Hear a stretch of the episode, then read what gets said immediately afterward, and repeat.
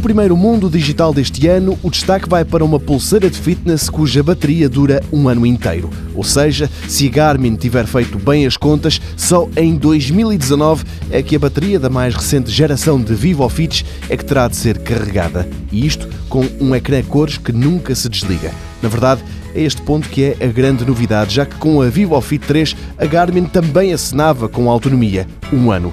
O ecrã da pulseira é que ainda era monocromático, ao contrário do que acontece agora com a Vivo Fit 4. De resto, inclui os sensores do costume numa pulseira que nem é assim tão cara. Há equipamentos concorrentes que ficam mais em conta, é verdade, mas a Garmin espera convencer os eventuais clientes com o software Move IQ, que detecta automaticamente o exercício que está a ser feito, com a ligação ao smartphone e com o ecrã a cores. A Vivo Fit 4 já está à venda, custa cerca de 80 euros.